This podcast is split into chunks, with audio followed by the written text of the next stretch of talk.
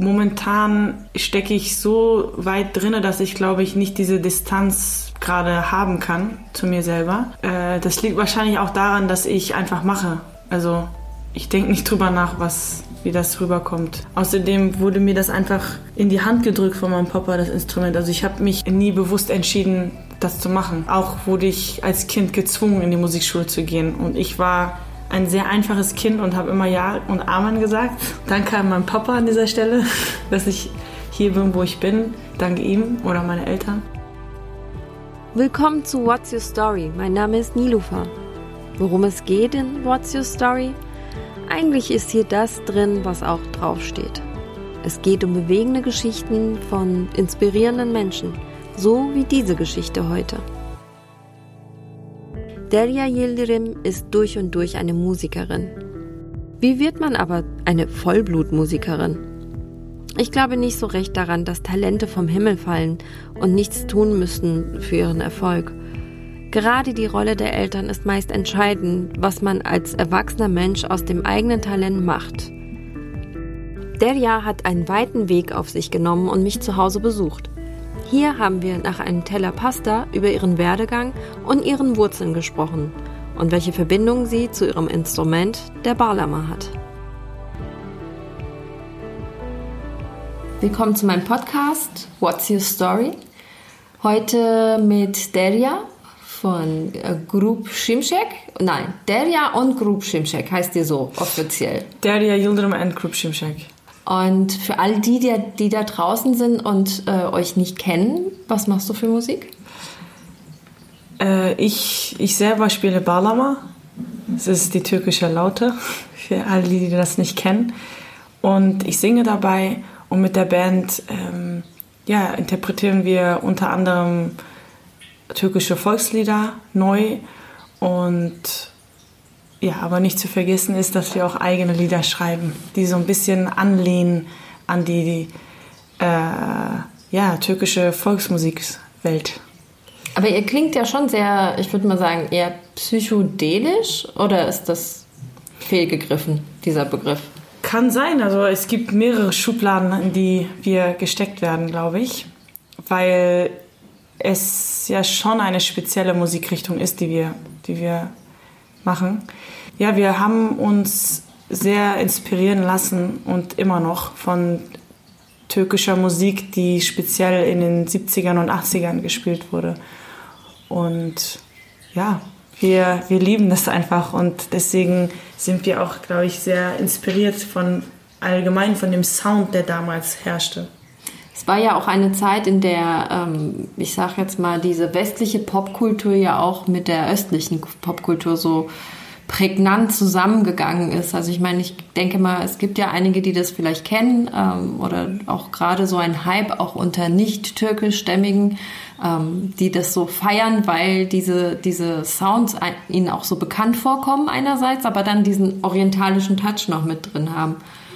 Also insofern ist das etwas ein Remake oder Oh, das ist oder also ein Revival. Könnte, ja, man, man, könnte schon fast eher in die philosophische Ebene gehen. Mach ruhig, wir haben Zeit. Ja. Also ich, ich bin der Überzeugung, ich weiß jetzt nicht, ob ich über, über die Band oder ähm, ich weiß nicht, ob ich mit, mit meiner Meinung die komplette Band vertrete, aber wenn ich jetzt für mich selber spreche und von meiner eigenen Vision und Auffassung äh, der Musik, die ich spiele, kann ich sagen, dass, dass das heutzutage nicht mehr darum geht, Fusion zu erzeugen, wie Orient und Occident treffen aufeinander.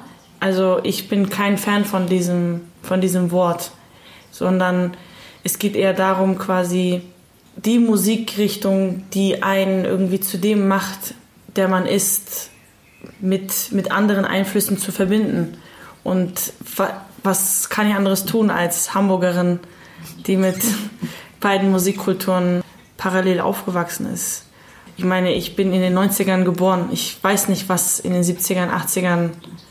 Ich, ich weiß, was passiert ist, aber ich habe das selber nicht erlebt. Deswegen ist da schon so ein Retro-Ding dabei, dass man so ein bisschen ja, versucht, sich da hineinzufühlen. Aber mehr, mehr kann man ja auch nicht machen. Das ist ja auch diese Richtung, die du jetzt oder die ihr, du mit deiner Band, das ist ja auch noch so eine Sache. Du hast auch äh, mir erzählt, dass ihr jetzt nicht so eine klassische Band seid, die sich jetzt irgendwie freitags treffen und äh, immer jeden Freitag proben oder so, sondern ihr seid wirklich äh, eher pragmatischer, was das angeht. Also es ist äh, dezentraler alles und äh, man trifft sich quasi um für die Tour zu proben, oder? Habe ich das richtig verstanden? Oder, oder die Platte aufzunehmen? Genau, genau. Also wir, äh, die, die Bandmitglieder leben alle verteilt in Europa, Kopenhagen und Frankreich und Berlin. Also jeder Einzelne ist ja auch ein individueller Musiker bei uns äh, in der Band. Und wir versuchen unsere Lebenssituationen zu tolerieren gegenseitig. Und das Deswegen können wir natürlich nicht in, eine, in einer Stadt leben und wir versuchen uns dann quasi an einem Ort zu treffen, bevor die Tour losgeht. Wenn wir Aufnahmen machen wollen für das nächste Album, dann wird viel organisiert. Also die Logistik ist Priorität 1 bei uns. Du hast ja auch jetzt gesagt, dass du Hamburgerin bist, jetzt hier in Berlin lebst, weil du aber auch hergezogen bist, um zu studieren. Also du studierst dieses, äh, wie heißt dieses Instrument nochmal? Balama. Balama. Balama. Das ist das erste Mal, dass ich es ausspreche. Ich lese es sonst immer. Ja.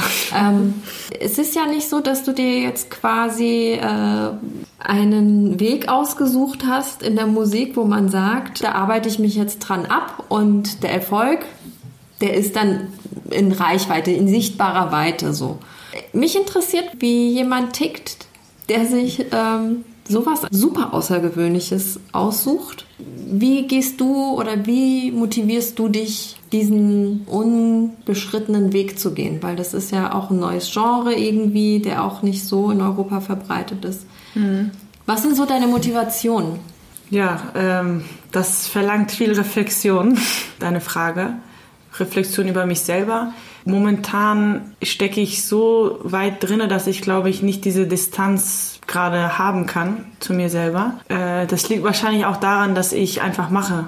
Also ich denke nicht drüber nach, was, wie das rüberkommt. Außerdem wurde mir das einfach in die Hand gedrückt von meinem Papa, das Instrument. Also ich habe mich nie bewusst entschieden, das zu machen. Auch wurde ich als Kind gezwungen, in die Musikschule zu gehen. Und ich war ein sehr einfaches Kind und habe immer Ja und Amen gesagt. Danke an meinen Papa an dieser Stelle, dass ich hier bin, wo ich bin. Danke ihm oder meine Eltern. Jedenfalls hat mich das immer begleitet. Dass ich nach Berlin gezogen bin, war natürlich eine bewusste Entscheidung, aber irgendwie auch eine blinde Entscheidung. Also ich bin einfach ganz naiv hierher gekommen. Ich habe mein Studium in Hamburg aufgegeben.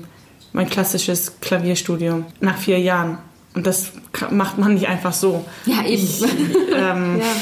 Das schien ja etwas größer zu sein. Ja, ich wollte einfach das machen, wofür mein Herz brennt. Und ähm, sie hat natürlich auch für die europäische Klassikmusik gebrannt, aber irgendwie ist diese emotionale Ebene ein großer Teil in meinem Leben geworden, dass, dass ich das mit meiner Musik begleiten muss, weil ich das einfach, ich kann nicht anders überleben, glaube ich, auf dieser Erde wenn ich diese, ja, wenn ich die türkische Musik nicht habe.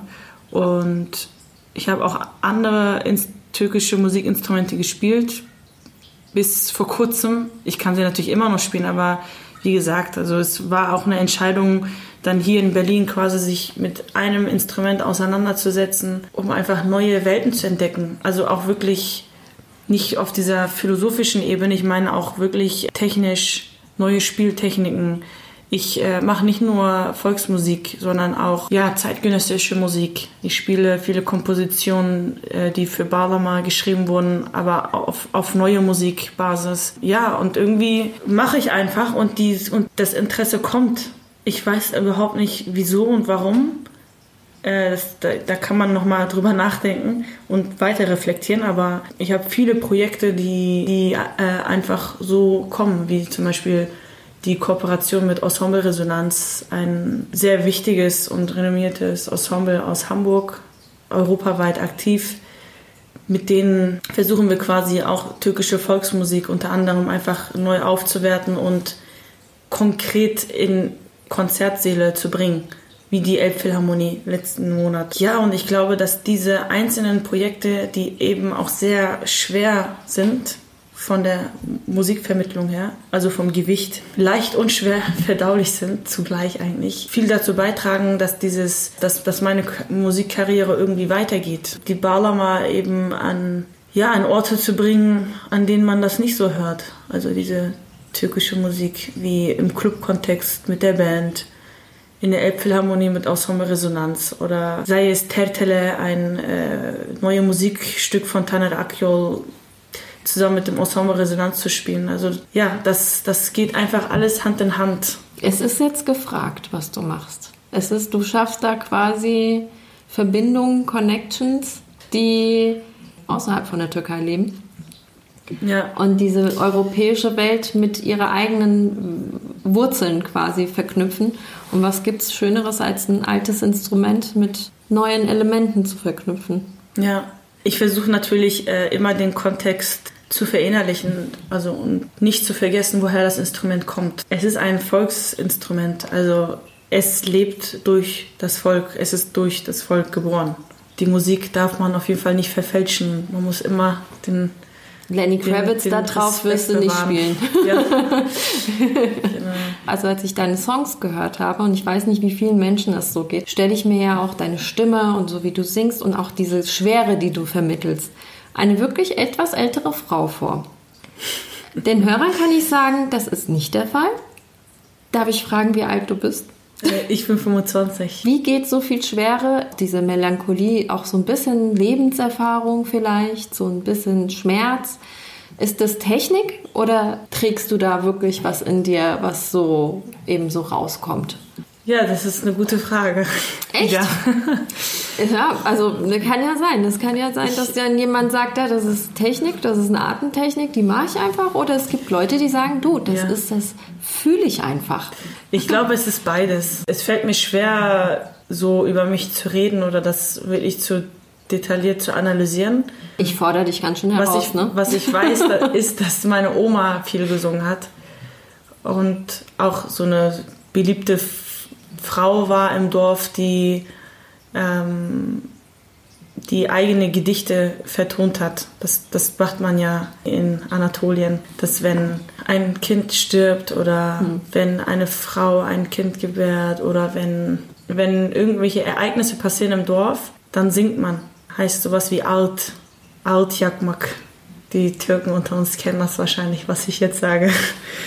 Meine Oma hat viel gesungen, immer im Alltag, so dass eigentlich meine Tanten und mein, auch mein Vater die Gedichte auswendig kennt. Also die können die heute noch aufsagen. Vielleicht habe ich das von ihr, kann auch sein. Also das sagen alle aus der Familie. Also ich glaube auch, dass, ähm, dass das natürlich an der, an der Begeisterung der Musik in meiner Familie liegt. Musik war immer da. Also sei es jetzt im Radio zuhören oder Plattenspieler oder sonst was oder halt die Begeisterung allgemein für Musik, indem, indem es irgendwie ausgeartet ist, dass mein Vater meine Brüder und mich irgendwie jeden Tag zu einer anderen Musikschule geschickt hat. Um, ja, Bildung. Es gehört um unterschiedliche Bildung, Musikinstrumente ja. zu lernen. Äh, witzigerweise habe ich speziell nie wirklich Gesangsunterricht gehabt. Ich habe einfach angefangen zu singen. Ich weiß auf jeden Fall, dass ich als kleines Kind, so acht, neun Jahre, auch gesungen habe, aber das war nicht so schön, fand ich. Es war echt nicht gut, was ich Wow, ich bin, ich bin ja immer neidisch, wenn Leute sagen, ich hatte ja nie Gesangsunterricht, ich habe ich singe einfach und das ist so. Genau, aber das, das war natürlich als als äh, junges Mädchen quasi, wo ich angefangen habe äh, zu lernen, war Gesang nie im Vordergrund. Also das war immer dabei. Das heißt, wenn ich Balama oder Ud spielen gelernt habe, andersrum, wenn ich quasi mit den Instrumenten türkische Lieder gelernt habe, musste man einfach singen. Also es ging gar nicht darum, dass man das, wie man das singt, sondern hey, da ist jetzt ein Lied, du spielst das Lied auf deiner Balama, dann kannst du bitte den, die erste Strophe auch mitsingen. Mhm. So, Punkt. Gehört dazu. Das ist, genau. Und ich habe äh, jahrelang als Kind schon im Ensemble gespielt für türkische, so einen türkischen Volksmusikchor gab es. Und die haben natürlich immer ein Ensemble dabei. Und ich glaube, das hat mich auch sehr geprägt. Also unter anderem auch türkische Kunstmusik. Also das ist ja mal eine ganz andere, anderes Genre. Aber das hat mich auch sehr geprägt. Türkische Kunstmusik? Was mhm. ist das? Türk Sanat Musik heißt das auf Türkisch. Äh, ja, das ist, es ist keine Volksmusik, sondern eher, eher Musik, so höfische Musik. Könnte Sonnati, wir haben auf Persisch Sonnati, das ist genau dieses ja, kann es vielleicht sein. Eher so ein ja, Hof, aber, aber auch. So ein bisschen majestätisch und, genau. Ganz, und ganz andere, auch äh, ganz andere Gesangstechnik mhm. äh, ist, ist gefragt auf jeden Fall. Ja, ja ich habe dann irgendwie mal ein paar Monate Gesangsunterricht gehabt von, von, von so einer Popsängerin. Äh, da kann ich mich noch erinnern, da habe ich deutsche Poplieder gesungen. Das war okay. Ich lasse mich gerne Kannst drauf ein. Du noch ein deutsches Poplied? Weiß ich nicht. Was habe ich denn gesungen? Ja, genau, was hast du denn da Es ist die perfekte Welle. es ist der perfekte Tag. Nein, aber ähm, und äh, in meinem Studium in Hamburg äh, und auch in Berlin äh, hat, hatte ich auch Gesangsunterricht. Das ist Pflicht gewesen oder ist immer noch Pflicht. Und da habe ich klassische äh, Musik gesungen. Und die Technik, die ich da gelernt habe, die, die ist einfach universell. Also ich, das geht Hand in Hand. Also alles, was ich da lerne, kann ich irgendwie auch benutzen für, für meine eigenen türkischen Lieder oder nicht die Technik mit den Ornamenten und dieses, diesen Special Klang, sondern äh, zum Beispiel die Atemtechnik, seinen Körper nochmal anders wahrzunehmen, sein Zwerchfell zu spüren und irgendwie in die Orte zu atmen, in die man nie geatmet hat. Oder zu, zu lernen, dass man nicht gleich heiser wird, wenn man auf Tour ist und das zehnte Konzert hat und plötzlich merkt, oh shit, ich habe keine Stimme mehr. Also es passiert mir einfach nicht mehr seitdem. Weil du einfach richtig singst. Also genau. diese Technik. Ja klar, natürlich. Also ich war jetzt wieder bei meiner alten Gesangslehrerin. Ich nehme ja immer noch Unterricht ab und zu, ähm, obwohl ich damit durch bin. Aber sie sagt auch, es ist immer noch, naja, es, ich wende jetzt nicht die, die Technik so an, wie sie normalerweise gesungen wird. Aber es ist gut, wenn man sich äh, daran bedienen kann. Ja, du, du hast mir mal gesagt, oder du hast gesagt, dass du mit deiner Musik alle Menschen erreichen möchtest und dass du die äh, Baklama in, eigentlich in Europa oder ja doch Europa etablieren möchtest. Was, wie, wie stellst du dir das vor? Meinst du, dass das eher so einen Mainstream-Charakter nehmen sollte oder in einen gewissen Kreis, wie du sie jetzt gerade erlebst, so klassisch popkulturelle Nische? Ja, also mein, mein Ziel ist genau das, also dass das Instrument äh, in anderen Bereichen etabliert wird, dass, sie, dass man weiß, dass dieses Instrument etwas ist, das eben das Potenzial hat, in diesen Bereichen zu sein.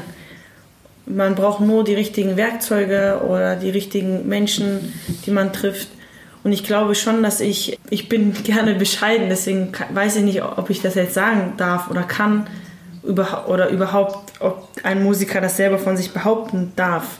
Aber wenn ich jetzt, äh, wenn ich meine letzten Projekte reflektiere, was ich eben auch schon erwähnt habe mit, dass die Balama in Konzertsälen gespielt wird, wo normalerweise europäische klassische Musik gespielt wird. Wenn die Balama schon dort sein kann und auf einer sehr professionellen Ebene in einem Apparat, was äh, Streichorchester angeht zum Beispiel, hat, hat man, glaube ich, schon eine Menge geschafft. Und leider kann ich das nicht alleine schaffen. Also ich bin froh, dass ich zum Beispiel meinen Lehrer Tanat Akio getroffen habe, der eigentlich dieselben, die gleichen Visionen hat wie ich. Der macht das ja aber auch schon seit 20 Jahren. Man erntet und dann will man sich von den Früchten irgendwie ernähren. Und ich glaube, dass, dass ich äh, neben Taner Akyol und anderen äh, Komponisten und äh, Balama-Spielern und Musikern in dieser Szene schon äh, was da, dazu beitrage als ja, eigentlich auch als neue Generation. Ich meine, ich bin drittes, äh, dritte Generation Gastarbeiterkind, also ähm, es, es geht Vor allem, weiter. dass man das noch so sagen, aber wann ist das dann nicht mehr wichtig, das zu erwähnen. Also, ne, dritte Generation Gastarbeiterkind ist ja eigentlich, waren ja deine Eltern ja gar keine Gastarbeiter mehr.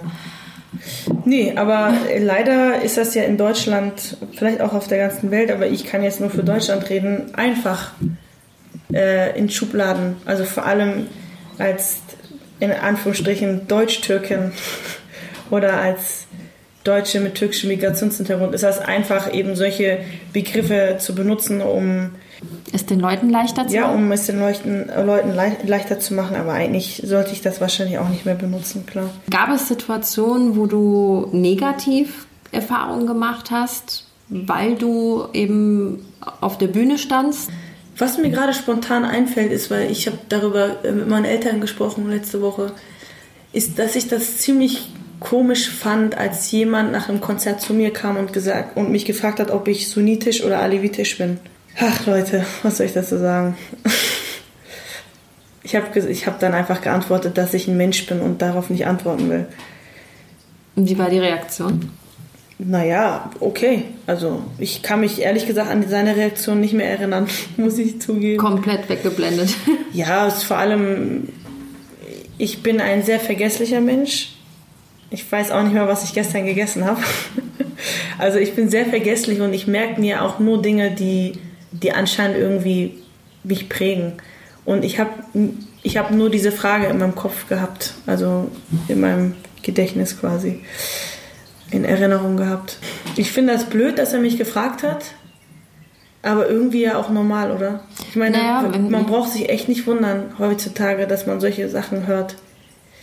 Schade, nur weil ich alevitische Lieder singe, Ach so, ist das so? Das ist so ich habe ein, ich hab ein alevitisches Lied, weil ja. es ist nämlich ein Deish. Es ist ein Stück, was man eigentlich in einer Zeremonie spielt äh, mit der Balama, ähm, während man quasi die äh, Rituale macht und betet.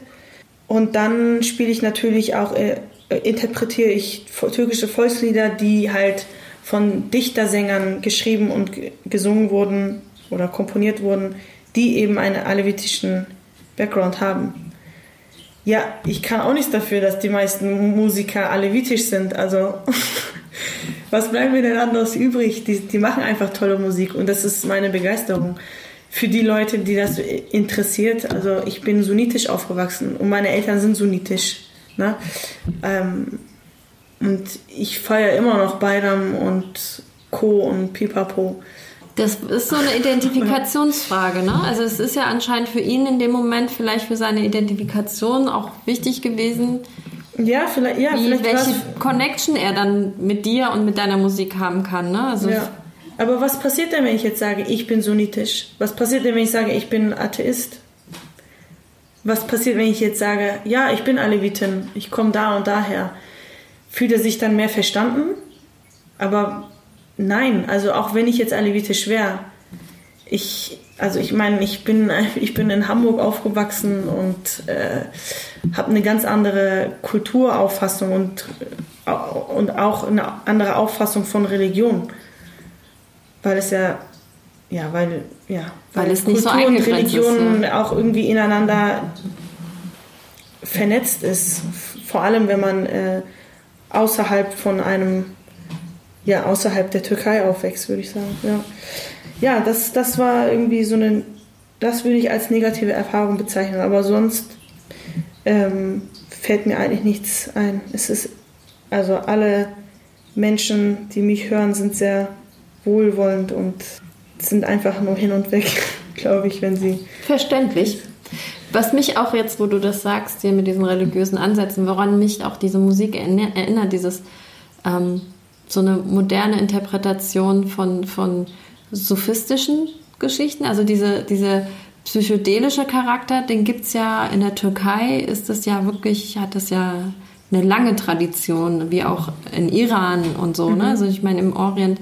Und das, was ich halt schön finde, ist, dass du es verstanden hast, diese, also diese Spiritualität in die Popkultur rein zu, also ne, weiterzutragen mhm. eigentlich, mhm. weil im Grunde glaube ich, dass da ja schon sehr viele Schätze verborgen liegen in diesen Kulturen, die ja schon eigentlich aufgrund der Dichter und Denker schon genau das machen ja. Ne? Also ja. es ist halt ein spiritueller Ansatz und äh, man vermittelt quasi Le Lebensweisheiten, die einen auch so ein bisschen tragen und, ähm, und dann die Interpretation. Ja, das stimmt total. Ich habe ich hab über diesen Aspekt nie nachgedacht, aber ja, das passt. Spiritualität, darüber, das, da, ich habe mich noch nie wirklich in diesen Kontext gebracht. Vielleicht durch dieses eine Stück, äh, durch dieses alevitische Stück, was, was ja irgendwie so was Transartiges hat, also Trans, Entschuldigung. Ja, aber, ja, aber transnational kann man ja, ja durchaus auch sagen. Kann man auch sagen ja. Das kann man auch sagen, aber wenn man dir deine Musik, also ich verstehe nur bedingt Türkisch, also würde sagen, deine Songs verstehe ich nicht, weil sie ja sehr natürlich auf so einer hohen Sprache wahrscheinlich sind. Ähm, dennoch schwinge ich mit. Mhm. Also es ist ja dieser Spirit, der so ja. ein bisschen mitschwingt und dieses ja ähm, diese, diese Gefühl, dieses, ähm, ne, diese Atmung, die du sagst, die ja auch zum Beispiel im Yoga ja auch äh, verankert ist, ne, wie man atmet, wohin man atmet. Und da bei dir ist das halt so gelebt durch Songs. So, und das ist etwas, wenn man sich öffnet, ich glaube, das ist das, was in der, die Chance, glaube ich, auch für viele hier in Deutschland ist, die auch kein Türkisch verstehen. Hm. Dass man sich vielleicht aus dieser Komponente, also auf diesen Türchen mal dem mal öffnet und sich mal dem mal. Ja, ich glaube, ich glaube, das ist eher ein Grundbaustein bei, bei unserer Musik, also von Group Shimshak, weil wir ja schon äh, andere Kanäle bedienen als, ähm, als die türkischen. Also in unserem Publikum sind meistens internationale Menschen und weniger türkische, türkischsprachige oder Menschen, die sich quasi mit türkischer Kultur oder die sich damit eben auskennen. Seid ihr denn nicht türkisch genug oder woran glaubst du liegt Ich glaube e-, eben, es liegt einfach an unseren Kanälen. Also unser Booker ist, äh, sitzt in Frankreich. Ähm, äh, unser Label ist ein internationales Label in Genf. Ähm, okay, cool. Also ja, die Kanäle sind andere und ich glaube, ähm, es braucht ein bisschen Zeit, aber es, es funktioniert. Also letztes, dieses Jahr und äh, Ende letzten Jahres, ähm, wenn wir irgendwie das zweite Mal in derselben Stadt gespielt haben, dann, äh, ja, das spricht sich einfach rum. Wenn da, wenn da zumindest ein türkischsprachiger Mensch im Raum ist, der bringt seine Leute mit das nächste Mal. Und das war dann wirklich so. Und irgendwie war das dann toll, wenn man in Basel ist und plötzlich das Publikum anfängt mitzusingen. Also das hat man ja eigentlich nur in der Türkei. Also als wir in Istanbul gespielt hatten, das erste und einzige Mal in der Türkei. Das war schön. Natürlich die eigenen Lieder, die können dann nicht so mitgesungen werden. Ähm, ja, weil, die, weil das Publikum ja nicht überwiegend türkisch ist. Aber so diese alten Lieder, die dann einen wieder so zusammenbringen, die ja, da passiert eine tolle Energie, wenn dann, wenn man dann zusammen ist. Das kann ich voll nachvollziehen. Es ist ja dieses universelle, aber ja. auch wieder vereinende und Total. dann aber auch dieser Moment, der dir einfach nur Gänsehaut bringt. Mhm. Was ich ja dann auch erlebe, wenn ich zum Beispiel eine iranische Band, die neue Interpretationen zum Beispiel macht und alte Lieder dann dabei singt, hatte ich jetzt auch vor einigen Monaten, dass ich da gesessen habe und gedacht habe, oh Gott, ich muss heulen. Ja. Und dann plötzlich bist du Kind und dann bist du wieder in deiner Familie oder ne und dann ist die Familie wieder so vereint und also man, man hat ja auch quasi Erlebnisse gehabt mit diesen Songs. Ja. Also schon wieder mal an diesen Punkt zu kommen, familiäres Gedächtnis, kulturelles Gedächtnis. Das ist ja wirklich, das wird abgerufen in dem Moment. Und wenn dann so eine Menge an Menschen neben dir sitzen und das gleiche Gedächtnis haben, ja. so, ja, für, für mich ist das auf jeden Fall auch was, auch was Besonderes. Jetzt, wenn ich, wenn ich mein anderes Ich habe auf der Bühne oder ich habe mehrere Ichs, aber wenn, wenn ich die so ein bisschen separiere, dann ist natürlich auf der einen Seite bin ich diejenige, die die türkische Musik ähm, präsentiert, als Türkin, als jemand, der sich damit äh, auseinandersetzt, sein ganzes Leben. Aber dann die andere Seite ist, ver verstehe ich das wirklich also, weil ich bin nicht, ich komme nicht aus, ich bin nicht in Anatolien geboren. Äh, leider. Manchmal wünschte ich mir das, damit ich wirklich verstehen kann, was, was, was der Dichter-Sänger wirklich damit meinte mit seinem Gedicht, wenn er über Metaphern spricht, die irgendwie die Natur befassen, aber eigentlich doch seinen Schmerz erklären. Und ich glaube, dass jemand, der, der wirklich irgendwo in Anatolien geboren ist und dieses Lebensgefühl, diese, diesen Kontext, diesen Kontext wirklich erlebt hat und weiß, was man, mit was man da zu kämpfen hat auf einem Dorf. Ja, ich glaube, dass da, da, da versteht man die Musik auf jeden Fall noch mal ein bisschen anders und ich bin froh, dass ich quasi das trotzdem schaffe, dass ich dass ich meinen Opa zum Weinen bringen kann, zum Beispiel. Wow. So, dass, dass er dass er jedes Mal äh, ja, ja, dass er gerne diese Musik hört und dass bei ihm etwas aufgeht, obwohl ich doch eigentlich die Letzte bin, die das vielleicht verstehen kann, oder nicht? Also. Aber er sieht die neue Generation, ja, die, seine, ja. die seine Sprache spricht. Ich kann mir vorstellen, dass es auch so stolz und es ist doch nicht alles verloren. Hoffnung. Ja. Also das ist ja äh, das Größte, was es gibt, eigentlich. Ach, wie schön. Ja.